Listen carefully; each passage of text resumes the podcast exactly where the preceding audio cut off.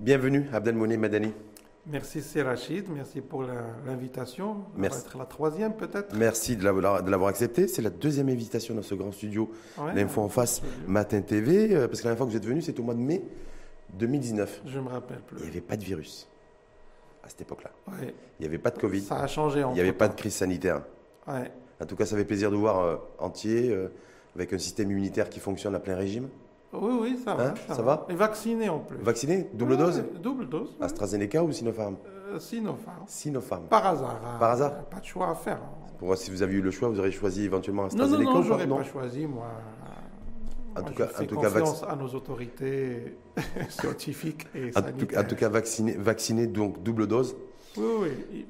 Et vous êtes, et vous êtes je, je le rappelle euh, euh, avant tout, euh, directeur général de l'ANAPEC, l'Agence nationale de la promotion de l'emploi et des compétences. Oui, tout à fait. Info en face, comme tous les jeudis, spécial éco, euh, économie sociale, sociale et, et- économie. Et je me dis, quand on est DG de l'ANAPEC et qu'on est en charge de la promotion de l'emploi et qu'on voit que l'emploi est en difficulté, mis à mal par, pas par le virus d'ailleurs, mais par les conséquences des décisions sanitaires prises, qu'est-ce qu'on qu'est-ce qu'on pense de tout ça? Non, bah, les conséquences euh, d'une crise économique consécutive à une crise sanitaire. Ce pas les décisions qui font la crise. Mais il y a une crise sanitaire Oui et naturellement, c'est une crise sanitaire euh, bon, qui découle d'une pandémie euh, adossée à, une, à un virus dont, la, dont est- le traitement ne peut se faire que par la séparation. qui est très peu mortel. hein. On, leur- on oublie parfois de rappeler que, le- que le- que la Covid-19, parce qu'on dit la Covid-19, c'est un virus qui est très très peu mortel, et qui, où il peut y avoir grosso modo entre 8 et 10 de chances que ça se complique véritablement pour l'individu. Donc, par contre, quand on voit, on met en équation la destruction d'emplois générée par les conséquences des décisions sanitaires prises, on est sur un taux de mortalité en matière d'emploi qui est beaucoup plus élevé que le taux de mortalité humain. C'est parce que scientifiquement, euh, c'est euh, c'est un virus qu'on ne peut contrer qu'en observant les distanciations qui parfois se traduisent par des, fermetures, etc. Donc, donc, puisque la science n'a pas apporté de réponse ferme euh, pour cette situation, que les décisions ne peuvent être que de la sorte, et c'est des décisions qui vont impacter immédiatement l'activité économique. Donc c'est une situation de frilosité au niveau économique, donc ça va impacter la production. Si ça impacte la production, ça va impacter l'investissement. Si ça impacte l'investissement, donc ça va impacter l'utilisation de tous les facteurs de production, y compris le facteur humain. Donc là, l'impact de la crise sur l'emploi, il est évident. Il est évident, mais est-ce qu'on fait preuve de bon sens aussi? Il y a des pays euh, qui ont fait preuve de bon sens, en tout cas d'un certain bon sens économique, pour limiter la casse en matière de destruction d'emplois et en même temps juguler aussi le virus, parce que tous les pays du monde sont touchés par, le, par, par la, par la crise sanitaire. Mais il y, en a, il y a des pays, des économies qui s'en sortent beaucoup mieux que d'autres en matière de à la fois gestion sanitaire et à la fois gestion économique et sociale. Vous savez, les, les pays du monde ne sont pas sur le même pied d'égalité avant la crise ou pendant la crise ou même après la crise. C'est pas Ouais. au moment de la crise qu'on va se retrouver à égal par rapport à notre capacité. On ne peut pas prétendre regagner de la capacité sous l'effet de la crise. Si on, si on- on allait nous améliorer, on devait s'améliorer bien avant. Euh, mais nous, euh, bon, entre services publics de l'emploi, puisqu'on on est, on est érigé en association mondiale, donc on échange, on est en contact entre nous dans les instances de notre association mondiale, je peux vous confirmer qu'il n'y a pas un seul pays où la crise n'a pas eu d'impact sur l'emploi. Ah, mais on est bien d'accord. Mais proportionnellement, on Non. est peut-être un des pays où on s'en sort La On s'en sort bien au niveau sanitaire, euh, globalement, mais par contre en matière de gestion économique et sociale, et surtout la question de l'emploi, on fait partie des pays, malheureusement, qui s'en sortent le moins bien. les on est bien d'accord là-dessus. Oui, les différences, il faut les, les- les- les observer au niveau des efforts et au niveau des actions publiques qui ont été déployées pour pouvoir maintenir de l'emploi. Mais c'est maintenir de l'emploi en dehors de la logique économique. C'est-à-dire, ne- bah, la machine de production s'arrête et on garde la relation entre le capital et le travail. C'est-à-dire on laisse les gens sous contrat et on continue à les payer. Et on continue à Ça, payer selon la capacité de chaque pays à supporter, selon la capacité des finances publiques de chaque pays à supporter et selon la capacité même du secteur privé, euh, la capacité contributive Mhm, parfois bah, faire- à des mécanismes, de résilience, à mais- des mécanismes de maintien de l'emploi. Et dans notre pays, l'effort il était énorme. On l'a fait via, via, le, via, via le fond. Mais moi, ce que je me dis. Via le fonds et via des contrats-programmes qui ont été signés avec des secteurs. Et l'objectif du gouvernement était de maintenir 80% De l'emploi. de l'emploi. Objectif non, non atteint. Euh, il est atteint dans certains secteurs. Il Non, a été sur- atteint. C'est-à-dire au niveau de la médiane, de la moyenne, il n'est pas atteint. Vous savez, le calcul, il est un peu difficile parce Hum. que n'oublions pas la prépondérance du secteur informel dans notre économie. Donc, euh, tous les chiffres dont on parle, ils portent sur le secteur formel, c'est-à-dire euh, ceux, ceux qui sont sous euh, couverture de la prévoyance sociale, c'est-à-dire ceux qui sont à la CNSS. Mais le reste, Ceux qui sont à la CNSS, donc on parle de 3 millions et demi de personnes. oui, Ah, donc mais sur une population active de 12 millions. Donc mais je me la dis, est-ce cri- qu'on est. la crise n'a pas épargné ceux qui n'étaient pas dans, dans, dans, dans ce système euh, formel. Donc, Mm. et, et- et même au niveau de l'informel, l'État a fait un effort pour les indemnités forfaitaires qui ont été Sauf que là, distribuées au Ramédis. pas de café, pas de restaurant, pas d'activité traiteur, c'est 1 million d'emplois directs, Moi, 2 millions et demi d'emplois indirects. Euh, Est-ce que là, du coup, quand on est directeur général de l'ANAPEC, on dit peut-être que les pouvoirs publics, j'ai bien dit peut-être, auraient pu avoir une approche différenciée et se dire, voilà, avant de prendre une décision généralisée sur l'ensemble du territoire pour des activités café, restaurant, je, voilà, il y a dans une telle situation, dans une telle conjoncture, je pense que personne ne peut prétendre à une scientificité exacte de ces décisions. Moi, si cet effort est demandé à des secteurs productifs pour qu'on prépare notre pays à une reprise à partir de l'été, la période estivale est une...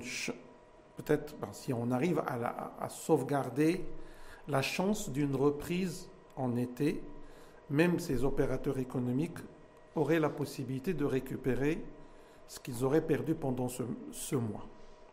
C'est vrai, les cafés, les restaurants, ils faisaient du chiffre pendant la nuit, durant le mois de Ramadan. Mais si cette décision n'est pas prise et que euh, la situation pandémique se complique et nous condamner pendant la période estivale. Alors, C'est-à-dire que c'est ces opérateurs faire des économiques donc c'est en fait les pouvoirs publics demandent Ouais. aux cafetiers, aux restaurateurs de faire, de faire un de sacrifice. sacrifier un mois pour gagner trois mois d'estival. Sauf que, Abdelmoulem Madani, les professionnels du secteur, vous disiez, mais est-ce que l'État ne nous apporte aucune garantie? Personne ne sait aujourd'hui quelle Mais sera la situation. voilà. Donc on nous dit de faire un autre sacrifice, sachant que ça fait 14 mois qu'on fait les sacrifices, globalement, et qu'on nous demande de faire notre sacrifice avec des. Parce que, Mais le sacrifice à qui? Parce que les cafetiers en masculin- sacrifice à qui? Sacrifice Chacun, on sacrifie à la communauté. à la communauté. Sauf que ce que vous disiez tout à l'heure, c'est a des entreprises qui, pendant la- l'année 2020, ont, continué à verser les salaires à certains, de leurs- à certains de leurs collaborateurs, pas toutes les entreprises, mais en tout cas certains, mais les cafés qui ferment là, et qui sont fermés depuis, euh, depuis, euh, depuis deux jours, et les restaurants également, il n'y a pas de versement de salaire. Ces gens-là auront aucun revenu, aucun Non, salaire. non, non, non. Il y a, il y a- il y a- Pour la majorité d'entre eux. Non, mais les indemnités forfaitaires, ça va continuer. Pour combien, pour combien de personnes? Bah, Quand on regarde le bordereau CNSS, moi je l'ai consulté le bordereau ceux- CNSS. pour ceux- non, mais pour ceux qui sont. Mais comment Qui, vous ceux voulez qui sont déclarés à la CNSS. Mais cette question déclarée ou pas déclarée, on, on aurait peut-être dû penser à ça bien avant. Oui, mais la, réalité, c'est qu'il faut déclaré comment- et comment- les trois mois précédents en plus de manière consécutive. Non, mais En comment, comment est-ce qu'on a toléré euh, une croissance d'un secteur? Là, vous reconnaissez, c'est un secteur qui occupe tant de millions de, je ne sais pas, de, de main-d'œuvre, un million, etc. Je dirais, ouais. Comment, et, qui, et qui génère de la valeur et qui génère euh, de, de- de- du profit pour, pour les investisseurs. Il n'y a pas quelqu'un qui, qui- qui- construit un café ou qui crée un, un business dans, dans la restauration, sachant bien qu'il ne va rien gagner. Donc c'est un secteur qui produit quand même de la valeur et qui produit du profit. Donc comment est-ce qu'on a toléré de vivre tant d'années dans un secteur Ça, c'est intéressant. en mais- Parce que tout le monde aujourd'hui s'écharpe en train de dire entre les pouvoirs publics, ils disent, nous, qui on défend, on défend, on protège la santé publique. Les cafetiers, les restaurateurs qui disent, regardez, nous, ils, dénon- ils commencent à dire, il va y avoir beaucoup de faillites en 2021. Vous laissez sur le carreau des millions de personnes, en tout cas des milliers de personnes, mais vous vous, vous dites, Mais d'abord, les cafetiers, les restaurateurs, ils ont aussi une part de responsabilité sur le fait que si aujourd'hui il y a des, des, employés et des salariés qui n'auront pas de salaire pendant tout le mois de Ramadan parce qu'ils n'auront pas travaillé, c'est avant tout la faute, pas de l'État, mais de la faute des propriétaires non, bah, et des gérants. Je ne, bah, ce serait un raisonnement de facilité d'essayer de, de, pointer qui aurait été responsable. Moi, je pense que c'est tout le monde est responsable. Hum, mais le premier responsable ben, de par la lecture textuelle de la loi, un employeur. C'est le chef d'entreprise. C'est le chef d'entreprise, avant l'État. Mais, mais lorsque euh, on vit dans une situation de laxisme où vous pouvez déclarer, comme vous pouvez ne pas déclarer, lorsqu'on tolère des situations pareilles, jusqu'à se retrouver devant euh, une réalité euh, selon laquelle c'est un tiers, deux tiers, c'est une réalité qui, qui qui maintenant, elle interpelle tout le monde. Elle interpelle l'entrepreneur, euh, l'opérateur économique, mais elle interpelle tout le dispositif euh, parce qu'on n'est pas arrivé à cette maturité euh, d'observer le réflexe selon lequel le lien entre le capital et le travail devrait être un lien formel avec l'observation des droits et des devoirs euh, de, chacune des deux composantes de ce, lien contractuel. Donc si un déphasage peut être culturel, le dispositif opérationnel n'a pas permis de le corriger au moment où il fallait le corriger. Il y a surtout un déphasage juridique. Juridique. Euh, culturel, je veux bien la dimension culturelle. Non, mais je dirais. Non, bah, parce que c'est pas, le juridique à lui seul ne suffit pas. Parce que nous, on, nous, on, est, on est un pays où on peut basculer vers l'entrepreneuriat sans accompagnement préalable. Ah, ben ça, vous faites bien de parler de ça. Aujourd'hui, pour, pour conduire un véhicule dans la rue, vous êtes tenu d'avoir un permis de conduire. Oui. Alors, pour conduire une entreprise, il suffit d'avoir une, une, idée un beau matin et vous vous trouverez en qualité d'entrepreneur avec 50% de votre, de votre business qui bascule dans l'informel et vous continuez à y croire je peux échapper à ça, je peux faire ça, ça, je peux ne pas le faire parce que le contrôleur ne viendrait pas demain, etc. Donc, ce n'est pas uniquement la loi, ce n'est pas uniquement les organismes concernés, c'est-à-dire les inspections, etc. Mais c'est tout un, tout un dispositif qui devrait être, être monté, euh, de y compris, mais moi j'y crois beaucoup, l'accompagnement, la sensibilisation. Il faut que quelqu'un qui prend la décision d'aller, il faut que la plupart de nos jeunes prennent cette décision d'aller dans l'entrepreneuriat. Les jeunes veulent aller dans l'entrepreneuriat. ça. Il faut commencer. Il faut commencer très tôt. Le vrai souci, effectivement, Dani, c'est que la lumière. D'ailleurs, je vous inviterai, je vous invite à regarder attentivement les résultats de cette étude pilotée par la primature sur l'écosystème entrepreneurial et sur l'entrepreneuriat chez nous.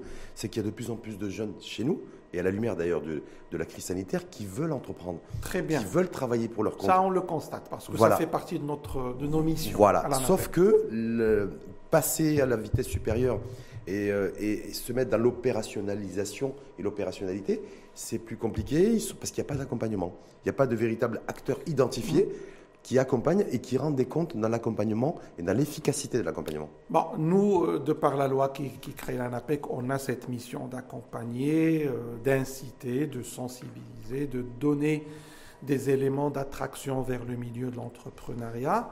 C'est vrai, nos capacités sont ce qu'elles sont. On n'est on est que n'est que 600 euh, euh, fonctionnaires euh, qui ont cette charge, mais avec uniquement 120, 130 experts en entrepreneuriat pour couvrir tout le territoire du royaume. Alors que la mission d'accompagnement devrait être une action universelle, voire même due à toute personne, je dirais pas tous les jeunes, mais je dirais toute personne qui souhaiterait euh, faire carrière dans l'entrepreneuriat et devenir entrepreneur. Ça, c'est un droit de la personne qui porte l'idée de l'entreprise. Qu'est-ce qui est facteur Qu'est-ce qui bloque? Parce que vous, effectivement, l'ANAPEC, vous, vous travaillez, vous êtes, vous œuvrez sur ce champ-là. Il faut, il faut, il faut reconstruire les dispositifs de l'action publique en la matière. il faut... Est-ce qu'il faut plus d'État ou moins d'État? Je vais être très synthétique. Non, mais il faut, il faut, il faut plus d'État animateurs. Oui, parce que moi, dans, les, dans, tous les pays du monde qui ont, qui ont misé sur l'entrepreneuriat, où l'entrepreneuriat s'est développé et, et, bah, et, dynamique ces dernières années, il y, avait, il y a moins d'État. Non, bah, l'État impulse, ça dépend. L'État impulse et ensuite il, il, supervise et il régule. Ça dépend, mais il n'est pas partie prenante. Non, mais ça dépend de la manière dont vous voulez dérouler cet accompagnement et ce développement de la culture. Ben, si vous commencez à sensibiliser dès l'école, Ouais. ben, l'école, c'est l'État. Oui, Donc, c'est plus d'État.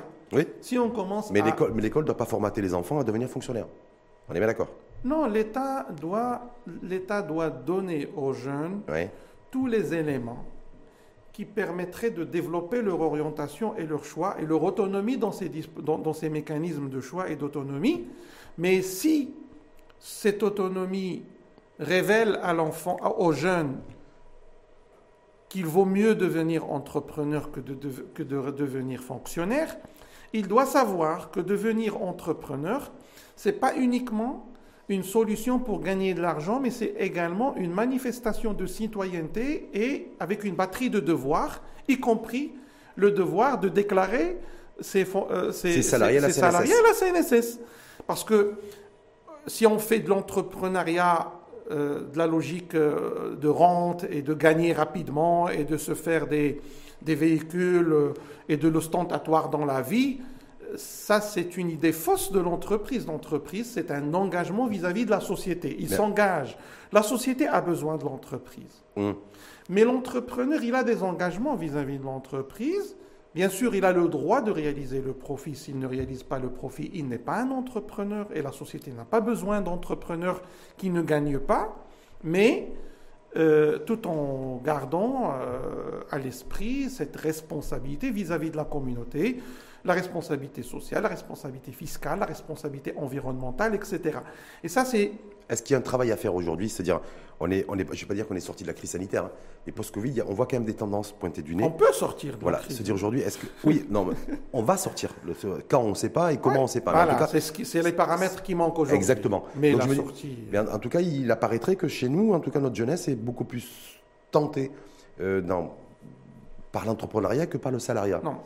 Et, Et- euh, et donc je me dis du coup, si est-ce qu'un l'ANAPEC est positionné là-dessus et entend bien ce discours-là, cet écho de fond, c'est voilà, il y a de plus en plus de jeunes chez nous qui sont malheureusement d'ailleurs qui est la population la plus impactée par le chômage, le chômage des jeunes, mais qui a envie de se diriger vers l'entrepreneuriat post-Covid euh, plutôt que de se retrouver salarié. Donc euh, Alors, vous savez, moi, je vais vous, vous, vous donner un, un schéma par rapport à la réalité de l'emploi en cette période de, de crise. Euh, on- avait l'habitude de gérer un chômage des primo-chercheurs de l'emploi. les chaque année, Mhm. il y avait des jeunes qui arrivent sur le marché de l'emploi. Et toute la batterie des mesures et des actions qui étaient euh, développées par le gouvernement et qui devaient être opérationnalisées par l'ANAPEC, ils étaient élaborés pour cette population. Donc on n'avait pas l'habitude de gérer du chômage euh, de, de- de- de- gens qui étaient déjà occupés en entreprise. Euh, cette année, on est tenu de gérer des situations de chômage économique, donc consécutif Un licenciement économique. licenciement ou sous-emploi, Hmm. qui parfois il est parce que descendre d'une situation de revenu de 10 000, À 7 2000, 000, 8 000 à une indemnité forfaitaire de 2 000 pour quelqu'un qui a vécu une situation de stabilité pendant 8 ans, 9 ans, 10 ans, 15 ans. Euh, c'est une situation de, de maintien à l'emploi, donc juridiquement parlant, mais économiquement parlant, c'est une situation de sous-emploi qui s'approche de la réalité du chômage. C'est- Hum, hum, comme hum, c'est l'inutilisation du facteur de production humain. Donc, euh, ça peut donner l'idée à chercher des compléments de revenus. C'est ce que font la plupart des jeunes, des gens qui, qui, ont- qui- qui sont bénéficiaires de ces, de ces indemnités forfaitaires.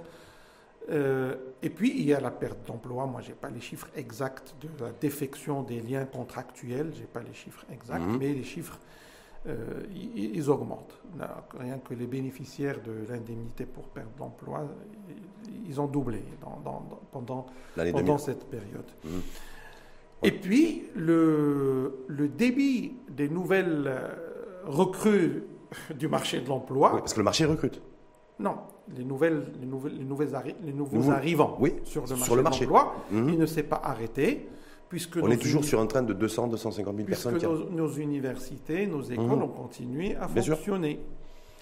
Donc, logiquement, et sur le plan totalement arithmétique, puisqu'il n'y a même pas de place pour ceux qui étaient déjà là, En situation, oui. Donc les jeunes qui arrivent ils ont moins de chances Hum. d'insertion. Quoique, Sauf, sauf Dieu merci, Ouais. certains secteurs ont maintenu leurs promesses de recrutement, voire même qu'ils les ont augmentées, entre parenthèses, euh, l'industrie automobile. Alors, les jeunes, maintenant, devant cette situation, ils n'ont plus qu'un seul choix. C'est de contribuer eux-mêmes à la création de l'opportunité de leur insertion. Au lieu de rester tributaires de l'initiative d'un investisseur, Vous conseillez à, ces- à nos jeunes aujourd'hui euh, qui arrivent, qui arrivent sur le marché de l'emploi de, de plutôt, plutôt que de se, de se dire je vais me diriger vers faire, de, faire une recherche et de la veille, et de la veille économique pour, tel, travailler dans tel secteur d'activité ou telle entreprise, vous dites concentrez vos, votre énergie et vos non pas efforts concentrés. Non, il faut pour garder. créer votre propre entreprise. Le jeune, il doit avoir une confiance en soi. Et ça ne tombe pas du ciel. C'est vrai, l'action publique, oui, plus d'État, ça je le dis, pour accompagner nos jeunes à avoir cette maturité en termes de considération de soi, parce que c'est de cette considération de soi que découle l'autonomie dans, euh, l'élaboration des schémas de vie, pour ne pas dire des projets de vie. Parce qu'un jeune, il doit être capable d'élaborer son projet de vie. Et je sais que cette capacité, elle ne tombe pas du ciel.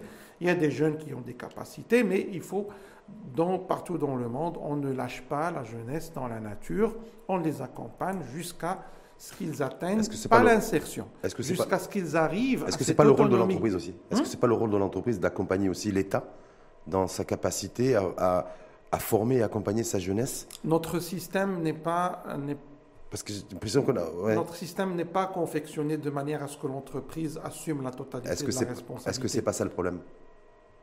Est-ce que c'est pas un problème? Même- Est-ce que c'est pas un sujet, même si sur le- lequel on pourrait avancer en matière de réflexion même, aussi Même, même si c'est le problème, c'est pas demain qu'on va basculer vers la situation que Mais d'abord, il faut, accélérer, là. faut accélérer d'abord, non? Il faut un coup d'accélérateur Oui, avec le, Il y a la de crise. l'espoir Ouais. parce que tout le climat de solidarité qui s'est développé pendant cette crise, il va peut-être appeler tous les opérateurs, que ce soit l'entreprise, que ce soit l'État, que ce soit les citoyens eux-mêmes, euh, à revisiter leur manière euh, de, de- de- de contribuer à cette vie collective.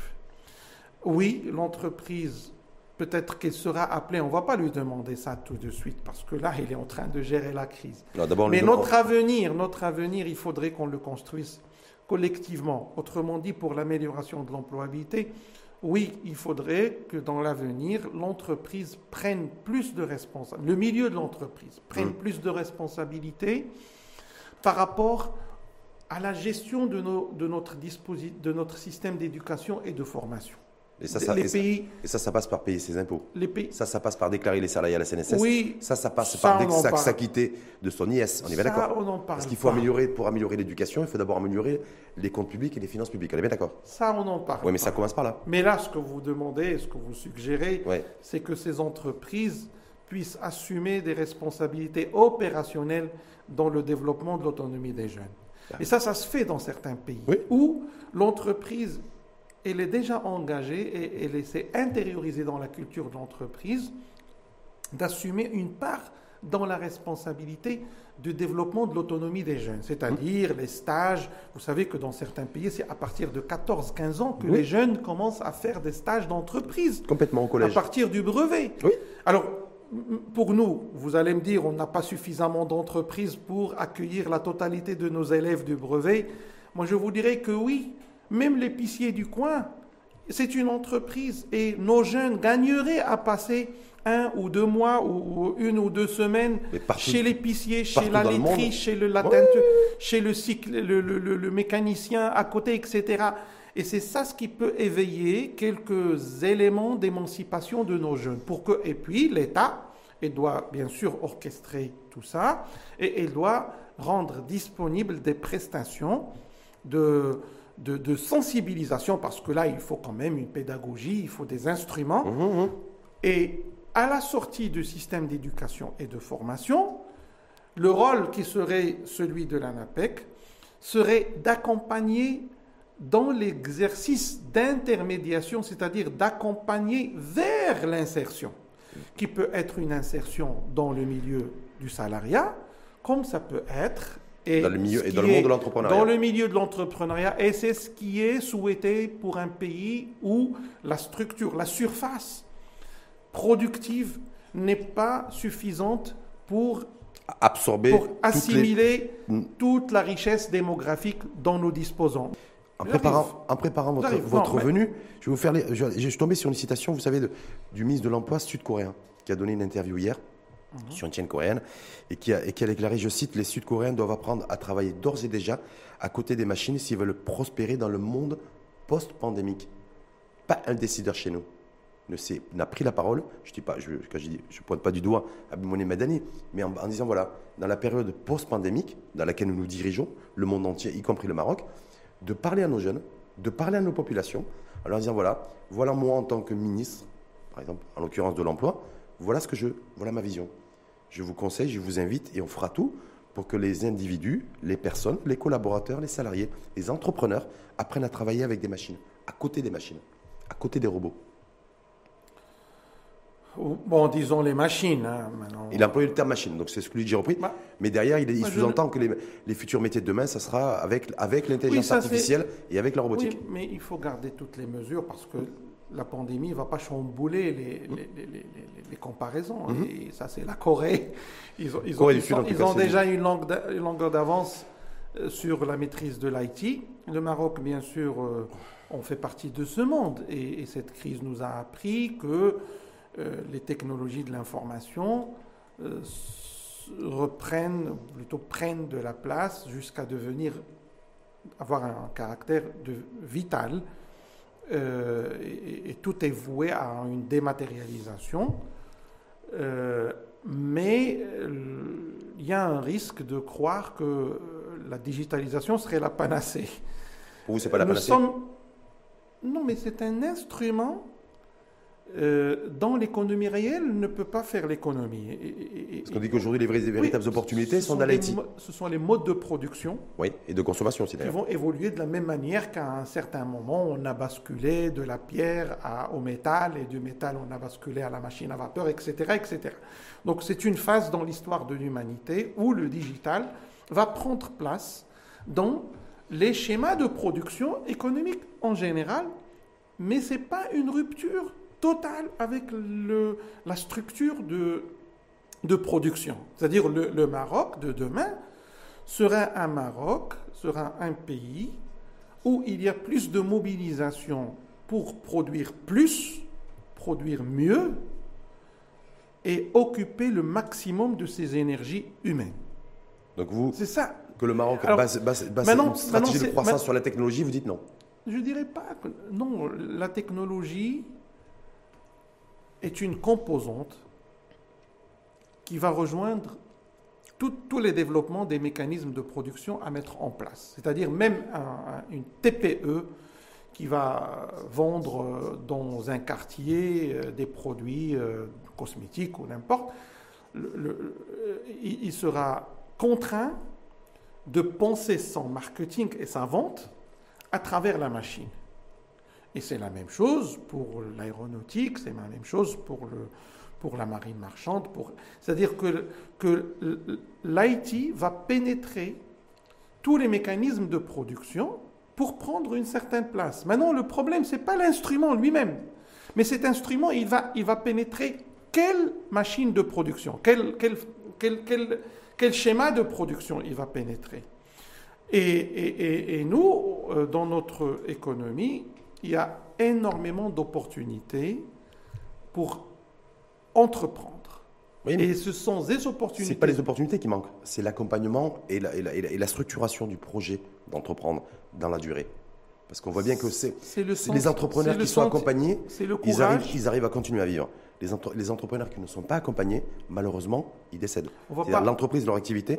Alors, dans notre pays, on a besoin de deux choses. On a besoin d'animer et de revitaliser l'esprit euh, des jeunes et des moins jeunes pour croire que l'initiative, ça permet une insertion. Donc ce qu'il faut développer dans l'avenir très proche, c'est la confiance.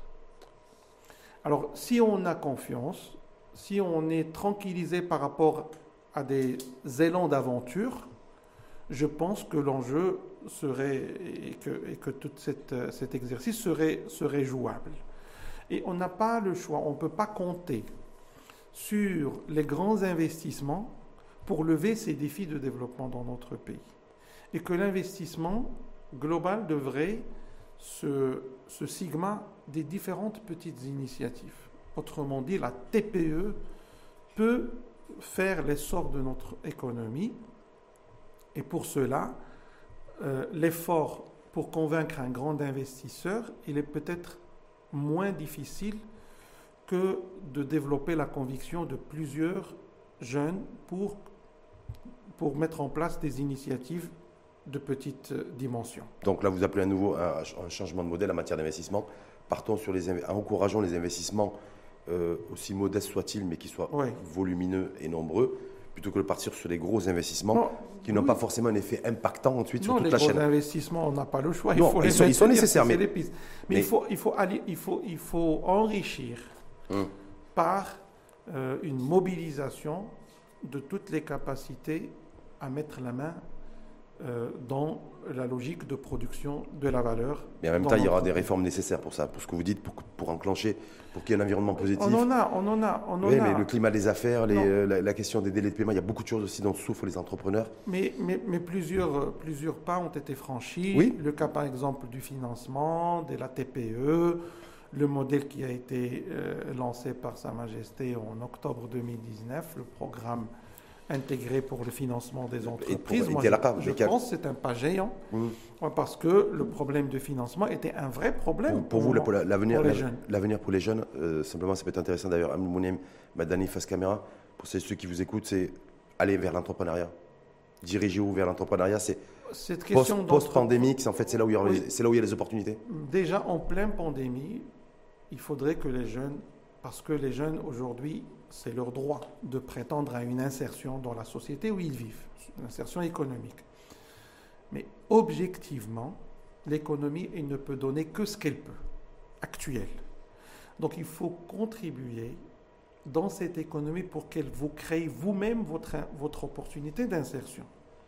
Donc les jeunes, s'ils ont de l'énergie à partager avec le capital d'autrui, autant fructifier cette énergie pour sa propre affaire. Et l'affaire, le business, ça peut être une miniature sur le plan économique et qui peut, parce que la logique de l'entreprise, c'est une logique de développement. Vous pouvez commencer avec une petite affaire, vous pouvez échouer, mais il faut reprendre, reprendre, reprendre jusqu'à être sur l'itinéraire et sur le sentier du développement. Et c'est la voie qui promet le plus aujourd'hui. Sinon, euh, en tout cas, pour vous, l'avenir, il n'est pas forcément dans le salariat. Dans, un une, dans une séquence post-pandémique. Parce que là, on gère du chômage économique mhm. sous l'effet de la pandémie et de la crise économique qui en découle. Et on gère des générations de jeunes qui arrivent. Nous serons cette année devant une deuxième, une deuxième génération de jeunes qui arrivent sur le marché de l'emploi, alors que le marché de l'emploi, il est resté ce qu'il était. Mhm. Donc il... Donc, donc il faudrait élargir ce marché de l'emploi du côté offre en offrant à soi-même l'opportunité de son insertion.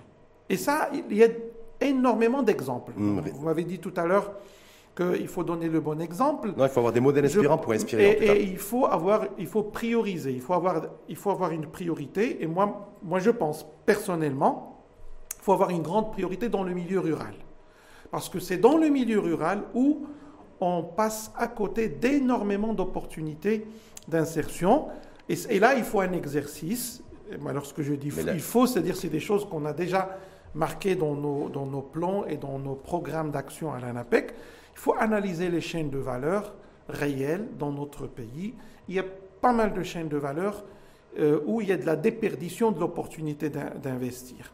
Et dans l'élevage, il y a énormément d'opportunités. Il y a des rebuts qu'on jette. il faut rendre nécessairement attractifs ces territoires pour que des, des, personnes qui sont à Casablanca, Rabat ou, où Tanger, par exemple, décide, déciderait de partir dans le monde, dans le monde rural. Non, mais, mais pas déjà, du tout dans le même non, environnement non, de, non, de vie. non, mais écoutez, on, on veut pas, il faut pas, faut, faut pas rendre difficile l'opération en disant non, il faut lever le, euh, Euh, il faut désenclaver. à niveau urbanistique, Non, en mais, tout cas. mais Ouais. ça, ça ne peut pas se faire d'ici l'année prochaine. Ça, c'est des- Moi, je dis, il faut que le jeune, dans le milieu où il vit, avec les difficultés de ce milieu, il doit imaginer, il doit se donner le temps de comprendre le milieu et de capter, d'identifier et de capter des opportunités de contribuer à la production de la richesse dans le milieu tel qu'il est. Bien sûr, ça ne donne pas quitus à l'État pour ne pas faire l'effort de décloisonner, euh, etc., etc.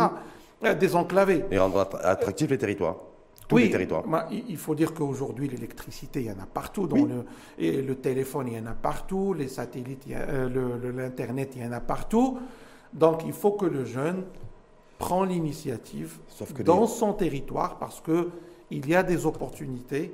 C'est vrai, on doit à ce jeune un accompagnement et c'est ce que nous fixons à l'ANAPEC comme objectif et c'est et, et c'est la grande orientation de notre plan de développement actuel et de notre plan d'action pour 2021, c'est de nous approcher au maximum de ces jeunes et nous avons cette ambition. C'est vrai, nos moyens ne permettent pas, mais on a cette volonté d'aller vers ces jeunes, de nous approcher d'eux, d'aller dans le milieu rural. Je ne sais pas si vous avez pu suivre nos caravanes. Oui, j'ai vu.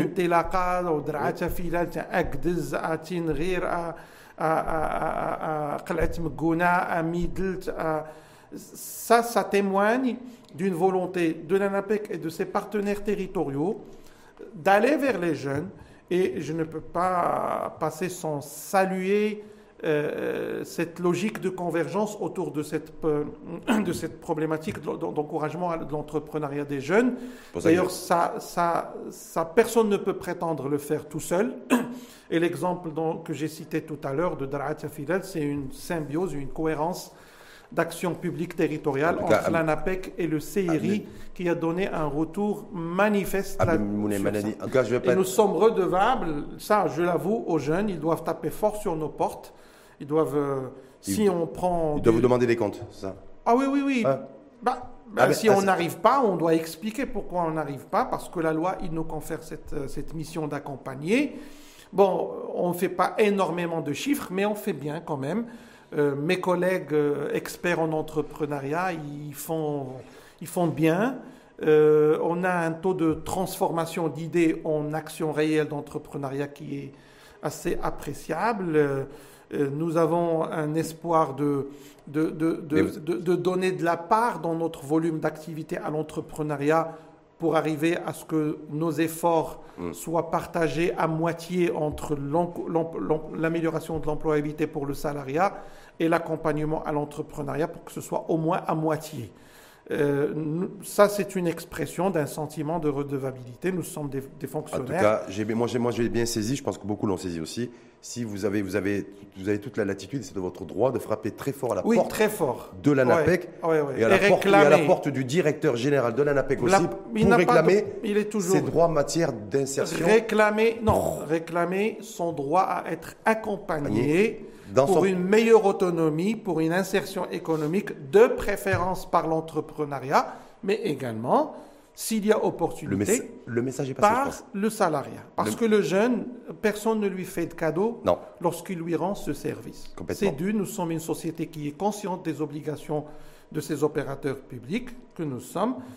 Les moyens sont ce qu'ils sont, mais, euh, mais le sentiment de la redevabilité, on est autre chose. Si on n'a pas ce sentiment de redevabilité, même lorsqu'on aura les moyens, on ne fera pas bien.